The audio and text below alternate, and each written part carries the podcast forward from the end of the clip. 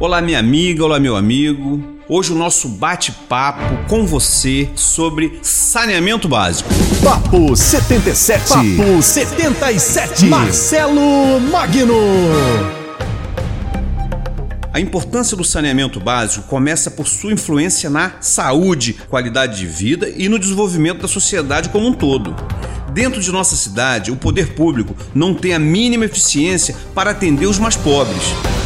Há muitos bairros onde trabalhadores, moradores e famílias não têm acesso à água tratada e nem sequer contam com serviço de coleta de esgoto. Bem, aqui tá precisando de água, né? A falta muito aqui é água.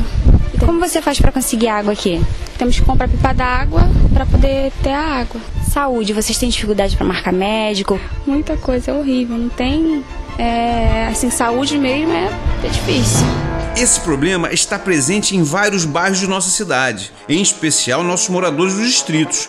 Aqui nada funciona, nada. Não tem saneamento básico, limpeza de rua, isso aqui não existe. Não tem nada aqui, nada. Prefeito, então, eu nunca vi. Ele só conhece centro, né? Então aqui, eu acho que ele se veio aqui, deve ter passado de avião. Hey,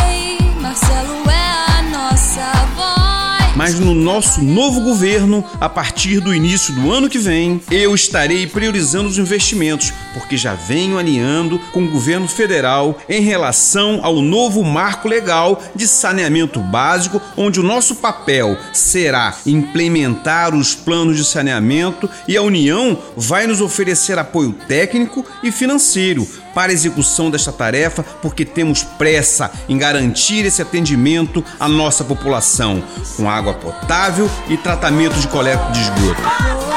Marcelo Magno 77.